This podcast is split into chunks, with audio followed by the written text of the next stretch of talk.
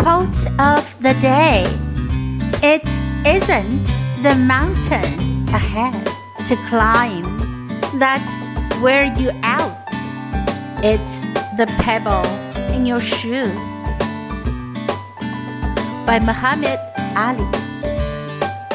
让你疲惫不堪的，并不是前方的高山，而是你鞋子里的鹅卵石。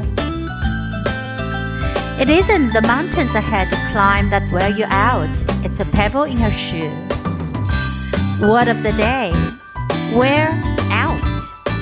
Wear out 是精疲力竭，是疲乏。